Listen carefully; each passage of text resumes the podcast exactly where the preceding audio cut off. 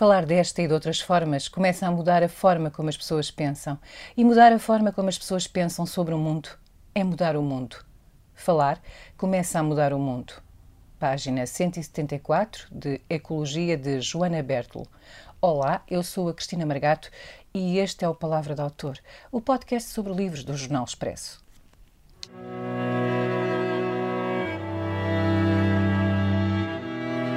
Este episódio tem o apoio da TAP Air Portugal.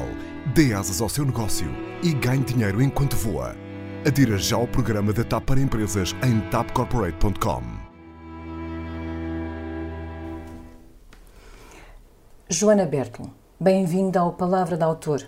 Diálogos para o Fim do Mundo é o título do seu primeiro livro, mas também podia ser o nome do último romance lançado este ano e a que chamou Ecologia, projeção de um mundo assustador e totalitário, no qual as palavras passam a ser coisas pelas quais pagamos.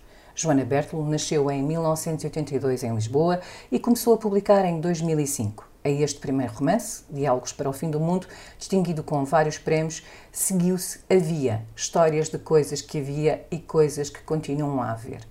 O Lago do Avesso, uma hipótese biográfica, e Museu do Pensamento, melhor livro infanto-juvenil de 2017, segundo a Sociedade Portuguesa de Autores. É licenciada em Design de Comunicação, doutorada em Estudos Culturais, viveu em vários lugares do planeta, Berlim, Ghent, Buenos Aires, e passou longos períodos na estrada. A literatura acrescenta ao teatro outra das suas artes, em novembro deste ano, estreará Quarto Minguante, no Teatro Dona Maria II, numa encenação de Álvaro Correia. Joana, bom dia. Eu vou começar por ler uma passagem curta que dá um pouco o ambiente deste livro e também reflete um bocadinho a razão pela qual eu senti algum pavor a lê-lo. Quando a tecnologia estiver pronta para a transição almejada, pagar por falar já será um hábito assimilado uma coisa natural e livre de questionamento. Então, o mais inexplicável será a linguagem ter sido gratuita durante tanto tempo. Joana, devemos mesmo temer pelo futuro?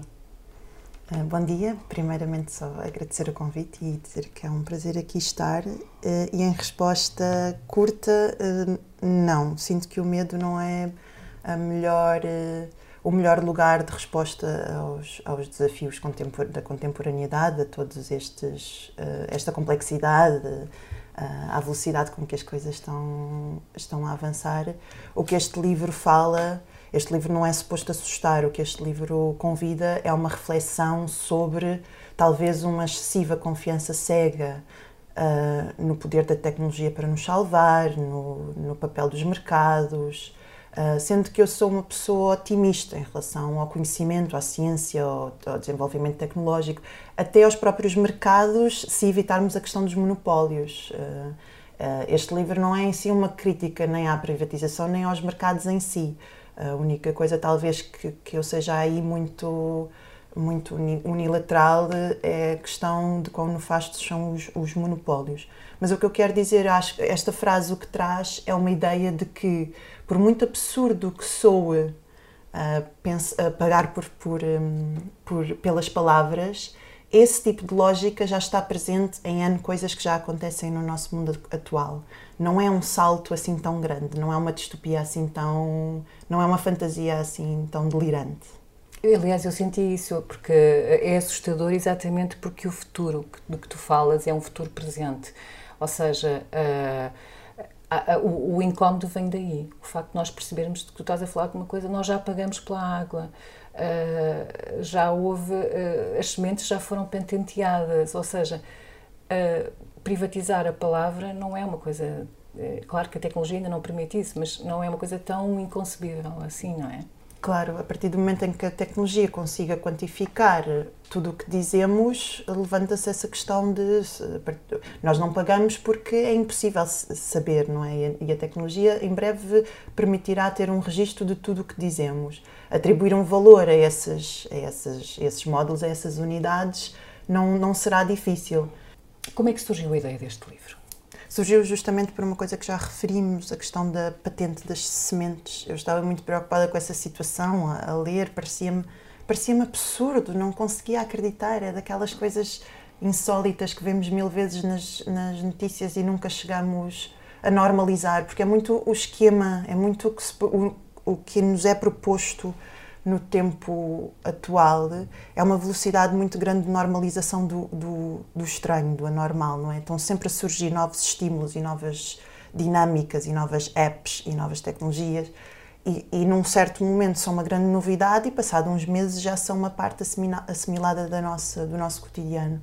E há um lado incrível a isso, há um lado super entusiasmante de pensar que daqui a um ano as nossas rotinas podem ser completamente diferentes porque surge uma nova, um novo gadget qualquer e de repente, não sei, podemos estar em teletransporte para não sei aonde.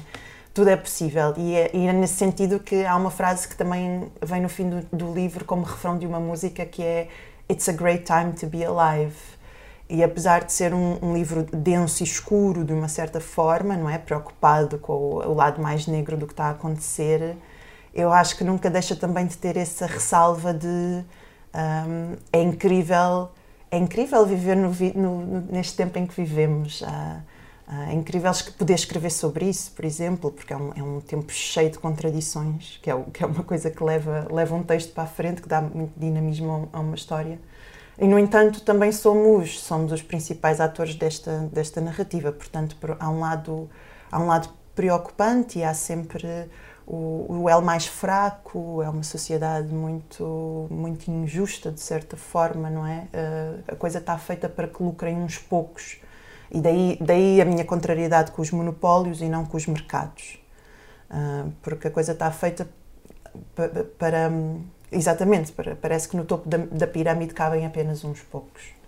Aqui uma passagem que é curiosa, que tu dizes, e se não existisse a palavra capitalismo ou lucro? Como seria um mundo sem mercado livre? Mão invisível, privado, propriedade, matéria-prima, facto alternativo, empreendedorismo, crise, entretenimento, inovação, futuro. Como seria o nosso mundo sem progresso? Há uma, há uma discussão sempre no livro que é a forma como as palavras uh, nos formatam e a forma como nós necessitamos novas palavras sempre que o mundo se modifica. Aliás, o último texto é muito interessante porque tu crias uma, uma série de novas palavras para coisas que supostamente neste momento não existem, mas Exato. vão existir no futuro desta, desta menina que, que é a Candela, que ainda não falámos dela, que começa criança no princípio do livro e que no final do livro é uma adulta, não é? E, mas tu tens sempre esta preocupação que é também de uh, está no primeiro no teu primeiro livro, nos livros seguintes. É? A preocupação com a palavra é constante Sim, em ti. Claro, claro. Escrever é também uma, uma relação de amor com a linguagem e com o fascínio de, de, deste, deste, desta tecnologia, chamemos-lhe assim, que, que, gera realidades, de, de eu poder eh, transmitir uh, o meu modelo mental, a minha ideia do mundo a uma outra pessoa. Eu, eu, a Candela é muito importante porque ela traz esse ponto de vista iniciante, fresco, sem, sem vícios. E se eu pensar a candela que há em mim, vamos dizer assim. Aliás, eu ia te perguntar se a candela não és tu. A candela é uma menina que está sempre preocupada com o significado das palavras, com, está sempre a, a procurar todos os sentidos possíveis para uma só palavra e fica muito chateada porque no dicionário existem poucas, é? poucos significados. Claro, porque esse lado lúdico e fascinante e misterioso da linguagem também é muito o que me leva a escrever e a ter esta paixão agora não me lembro, assim, não me surge nenhuma das muitas perguntas que ela coloca, mas algumas são muito pueris, são muito. Algumas são tontas, outras são poéticas, mas vem de, de não tomarmos como garantido este sistema de representação que é a linguagem e, e, e, e, de, e deste, e deste fascínio com esta coisa inescapável que é eu precisar destes, destes módulos para entender o mundo, a minha própria relação com o mundo, sendo que eu, não, eu acredito que a linguagem não é o mundo. Uh, e nisso há uma, há uma parte dessa, nessa relação, a ecologia enquanto ciência das relações, interessava-me perceber de que medida, em que medida que a linguagem também podia ajudar um, a melhorar a nossa relação com o meio ambiente, agora já pensando mais num sentido protecionista da ecologia, não é? Se, se tiver, por exemplo, uh, ocorre-me o termo aquecimento global. Não o acho extremamente feliz, porque tem qualquer coisa, até parece bom, não é? Vai ficar tudo muito mais quentinho. Um, e acho que precisávamos, por exemplo, de um, de um, termo muito mais duro, muito mais feroz para o que realmente está a acontecer. Alterações climatéricas é mais, acho que é mais justo, mas uma coisa, não sei, agora não me surge, mas que realmente representasse o suicídio coletivo, que é isto que estamos a fazer ao, ao planeta.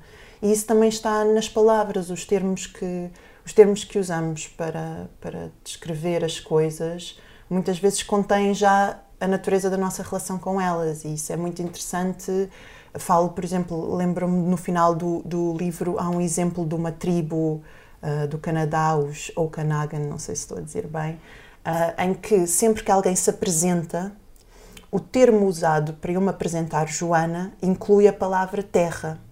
Ou seja, eu quando, me, quando, eu, quando há um novo encontro, quando há uma nova relação com uma nova pessoa, eu já me apresento contendo a ideia de que eu sou desta terra.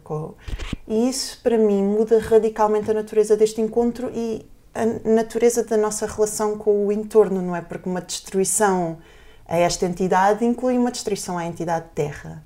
E é nesse sentido que as palavras também podiam nos ajudar a, a, a, a aproximar aquilo que parece neste momento longínquo, que é o, o planeta. É uma das tuas preocupações também, as alterações climáticas. É muito, é muito. Por isso é que eu cheguei a este momento também da minha escrita e queria muito, queria muito fazer um livro ao centro das coisas que mais me perturbam no dia a dia.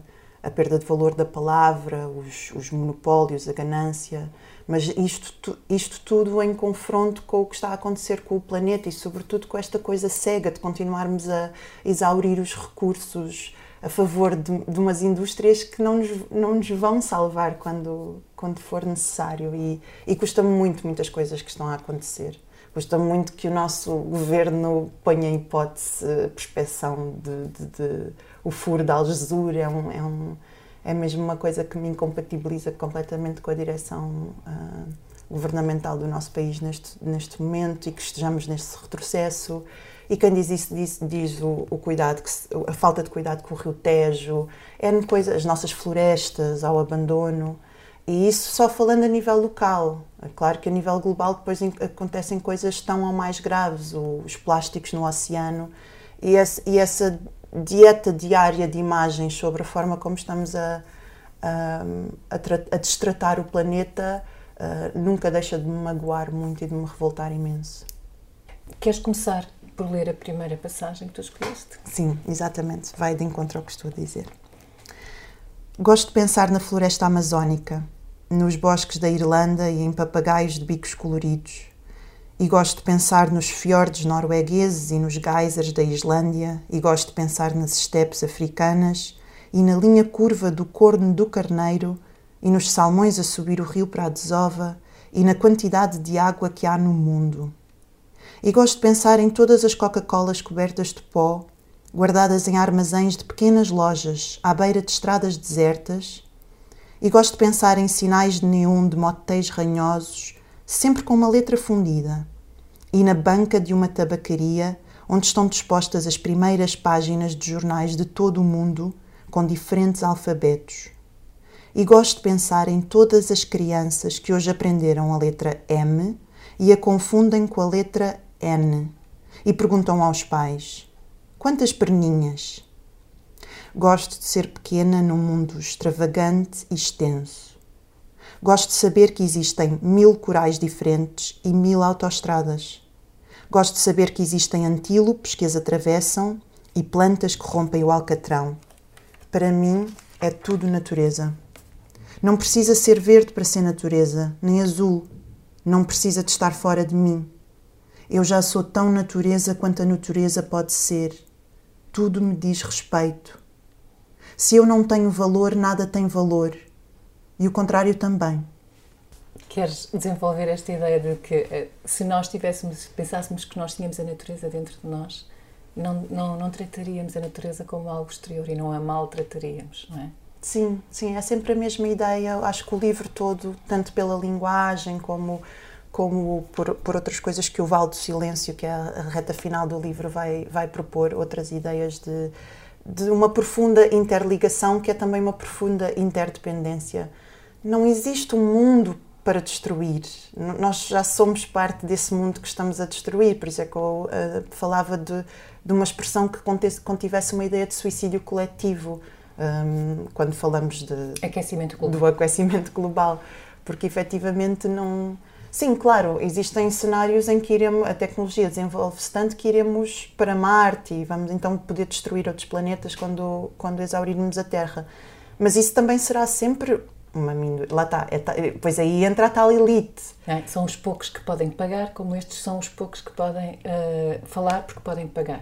É, eu, eu, não ponho, eu não digo que é impossível irmos colonizar outros planetas porque sou otimista em relação à, à, à falta de limites do desenvolvimento da nossa tecnologia e das nossas formas de saber. Uh, portanto, uh, a galáxia é o próximo, como é que se diz? A Nova York e depois o resto do mundo, do resto do planeta. Mas uh, nada disso, nenhuma dessas possibilidades fantásticas que a tecnologia uh, pode, pode proporcionar fará sentido se não analisarmos um, as, as sementes da forma como pensamos sobre as coisas. E é aí que eu acho que o problema da separação nós-mundo, nós-natureza, vai sempre gerar novos cenários de calamidade. Vamos sempre trazer destruição onde quer que vamos, enquanto não passarmos a ver uh, de uma forma, se calhar, mais animista. Eu não, eu não defendo um retrocesso, mas também se fala muito no final do livro como forma de inspiração numa série de mundividências que vêm uh, das tribos, de povos indígenas que, que, que, falam sempre do irmão rio, do, do tio monte, do, do céu avô, ou seja, em que os próprios elementos que nos rodeiam são, são a família, são os familiares e nós não, não destruímos um avô. é assim tão básico quanto isso e devia ser assim tão básico quanto isso. O problema é que parece que o, o, o pensamento da eficácia e da produção tornou tudo demasiado sofisticado e, e podia ser mais simples, podia por isso é que é interessante a Candela e falarmos com crianças e porque é que as crianças não entendem os matadouros. Uh, a mostrar um matador a uma criança é, um, é obviamente é um mas nós já normalizamos a ideia de matador. Nós sabemos que a carne tem que vir de algum lado e que as vacas têm que sofrer assim mas não nos passa pela cabeça mostrar um, um, imagens de um matador ao nosso filho porque, porque no fundo sabemos que aquilo é horrível que aquilo é hediondo e, e se calhar essa parte de nós que apagou é essa parte que tem de reacordar. E no fundo o, o livro é esse: é, é sobre voltar a acordar uma parte muito simples que conhece essa ligação com as coisas. Percebe-se que tu fizeste uma investigação muito profunda em vários territórios. no entanto, não é um ensaio, é um livro com uma trama, uma narrativa e com personagens extremamente ricas e bem definidas. Como é que foi uma maneira eh, de tornar todo este assunto mais atraente? Como é que aconteceu este processo? Uh, começaste por pensar num ensaio e depois transformaste num romance? Uh, é certo, essas duas dimensões são muito importantes, tanto o lado da investigação e do pensamento ensaístico, que é no fundo o que eu também mais leio, um, como depois o lado narrativo de se concretizar tudo em vidas de pessoas que podiam, podiam em histórias de personagens, pessoas como, como nós. Há um fotógrafo de guerra, uma, uma jornalista, há um preso por um crime que não cometeu, uh, uma consultora que tem um, uma técnica muito particular em que só tem que repetir o que os seus clientes dizem, ou seja, há assim uma, uma, uma família até um pouco alargada de, de personagens, porque uh, e no fundo isto parece contraditório, mas é, mas é o que me interessa também na escrita, que é ver como é que este nível parece que uh, mais abstrato da, da, aprendizagem, de investigar, que é uma coisa que a mim me, me move muito, aprender sobre não só aprender sobre certos temas que me puxam, mas neste caso também deste livro tentar compreender e ganha, fazer algum sentido de, da realidade em que vivemos. Mas depois o, o, o formato disto que me sai eh, não é ensaística, apesar de Uh, através do doutoramento e tudo, eu tive uma prática académica, ou seja, mas não, não é o ensaio que me sai, é o ensaio que eu gosto de ler, mas, uh, mas depois estou sempre a tentar uh, encontrar como é que isto se expressa na no nas nossas vidas e numa história.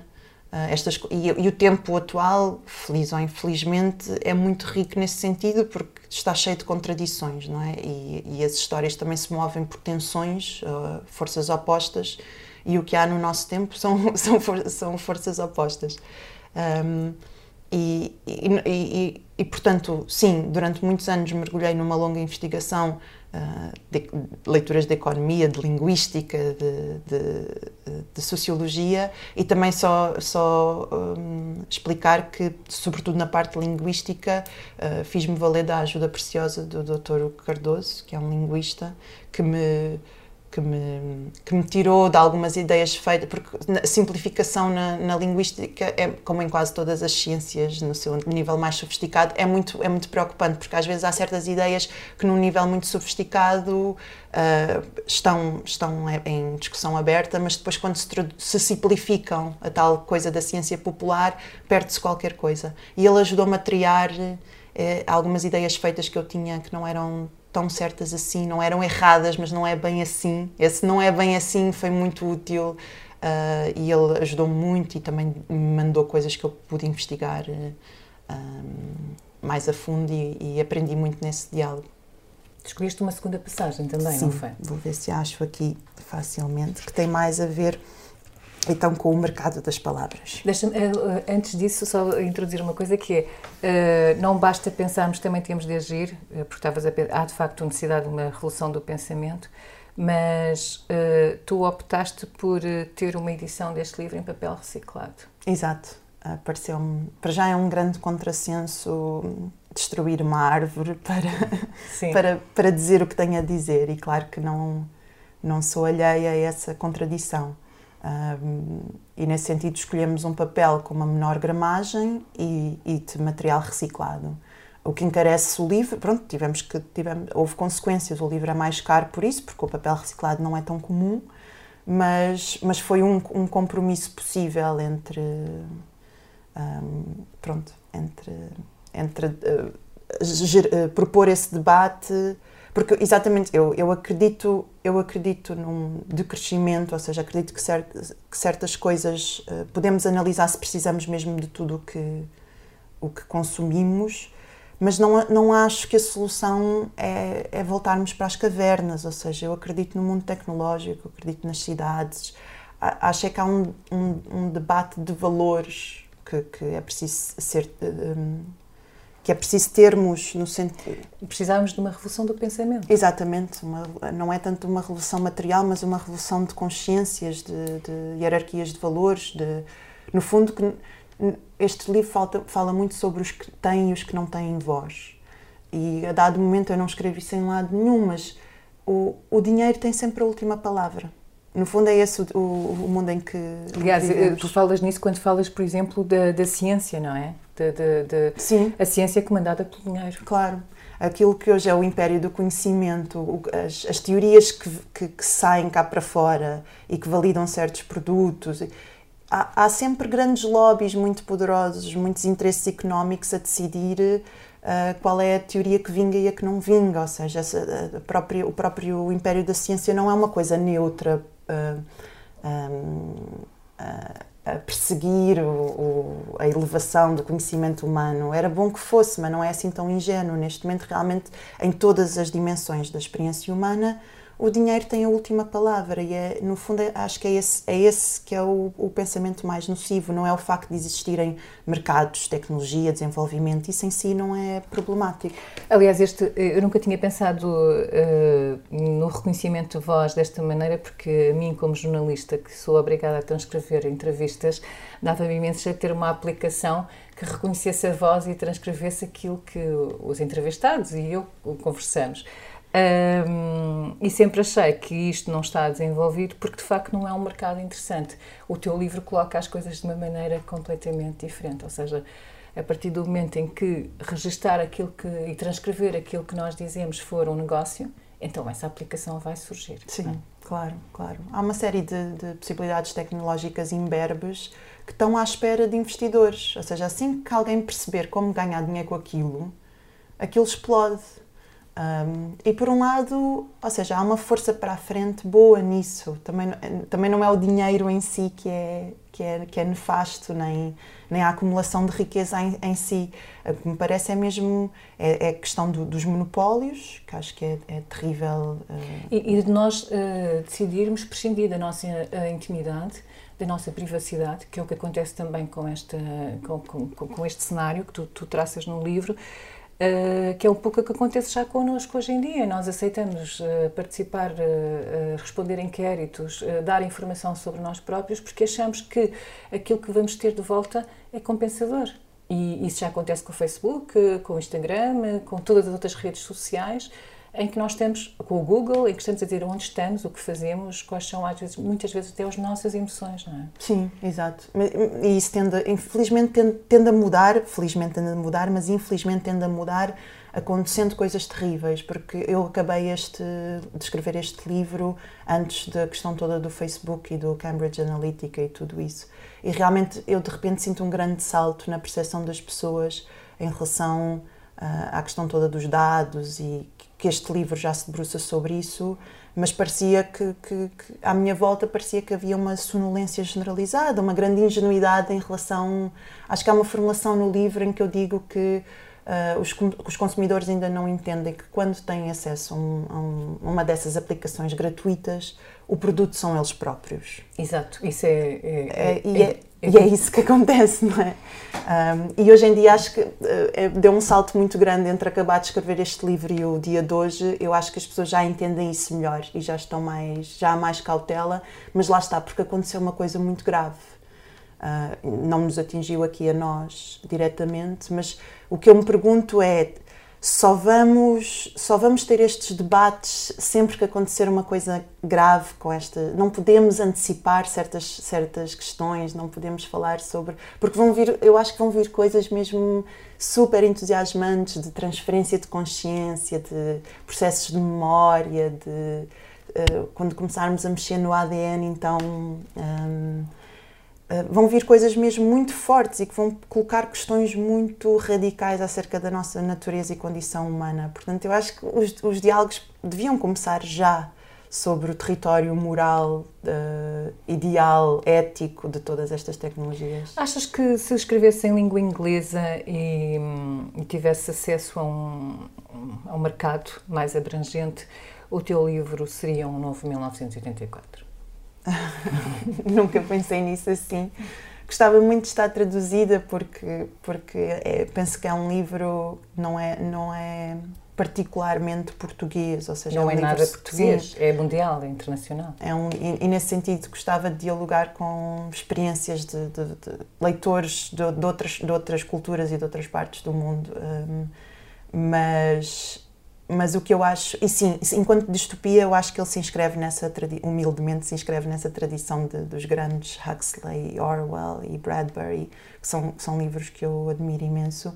O que eu acho é que esses livros têm um caráter profético e visionário, um, ou seja, eu penso que quando o Orwell, quando o 1984 saiu, aquela questão toda da virtualidade estava muito longe para o leitor uh, daquele tempo.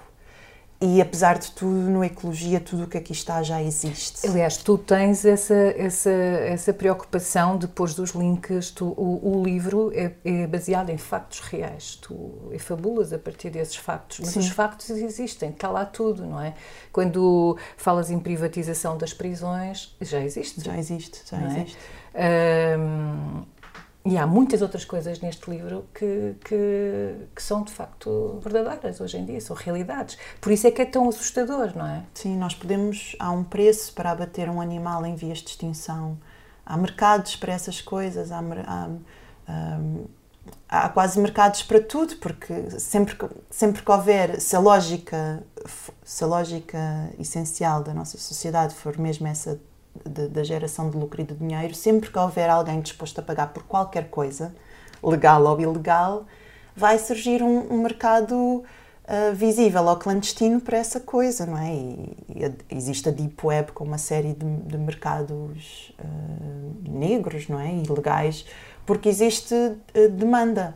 Um, e eu queria que, apesar dele ser ele é um avanço no tempo e estas coisas ainda não aconteceram. Ele, ele está muito ancorado em coisas que já estão a acontecer à nossa volta. E no fundo a proposta era essa: é, um, eu não estou a dizer que daqui a 10 anos pagamos pelas palavras, eu estou a dizer é que estamos a pensar nesta forma e estamos a ir nesta direção um, e que ela tem coisas boas e coisas más e que as coisas más podem ser bastante assustadoras e era bom falar sobre elas agora. Estás a obrigar-nos a ter consciência do, do, que nós temos a oferecer aos outros. Um, aos outros, às aplicações. Sim, às, às, sim ao... nomeadamente isso. Queres então ler a segunda sim. passagem que tu escolheste? Fale grátis. Pode ler-se nas generosas campanhas da logo operadora mais popular do mercado. Há outras, mas pertencem todas ao mesmo império. Os consumidores esquecem-se de que estão a conseguir preços mais baixos por qualquer coisa que sempre tinham tido de graça. Entusiasmados pelos cupões, vales, promoções e descontos vários, acesa a serotonina que um sonoro promoção estimula, cedem com êxtase à oferta de um usado em estado impecável, ao regozijo do leve 3 pago 2, mesmo que nem de um precise, uma frase nova que vai tão bem com aquela que já temos ou uma palavra feita à medida. Há publicidade a dizer que se tivermos aquilo, a nossa vida vai mudar. Vamos ser tão melhores quando tivermos aquilo. Vão gostar mais de nós, vamos ter mais sucesso. Há publicidade a dizer que tudo aquilo está ao nosso alcance, em todas as variações, tons, sons, grafias, idiomas, cores e formatos. Fale grátis Poder comprar sem nunca sair de casa, sem sequer despir o pijama, sem sequer deixar o sofá, sem sequer largar a TV. Compre pela TV e pelo telefone e pela internet, que está em todo o lado, e frigoríficos, que sabem que estás a ficar sem leite e o encomendam. Nunca mais acabar o leite, nunca mais acabar o papel higiênico, nunca mais sair do sofá, nunca mais largar a TV nunca mais ter falta de qualquer palavra, poder dizê-las todas, qualquer uma, poder dizer-se o que bem se entender. Seja um fala barato. Tudo o que se quiser, o pleno orgasmo dos saldos, o tesão do código de barras a passar no leitor, o gáudio do desconto, o clímax da liquidação total, os sacos cheios, as coleções de cupões, os cartões de cliente, os logótipos das marcas todas, as superfícies reluzentes, tudo sempre tão arrumadinho.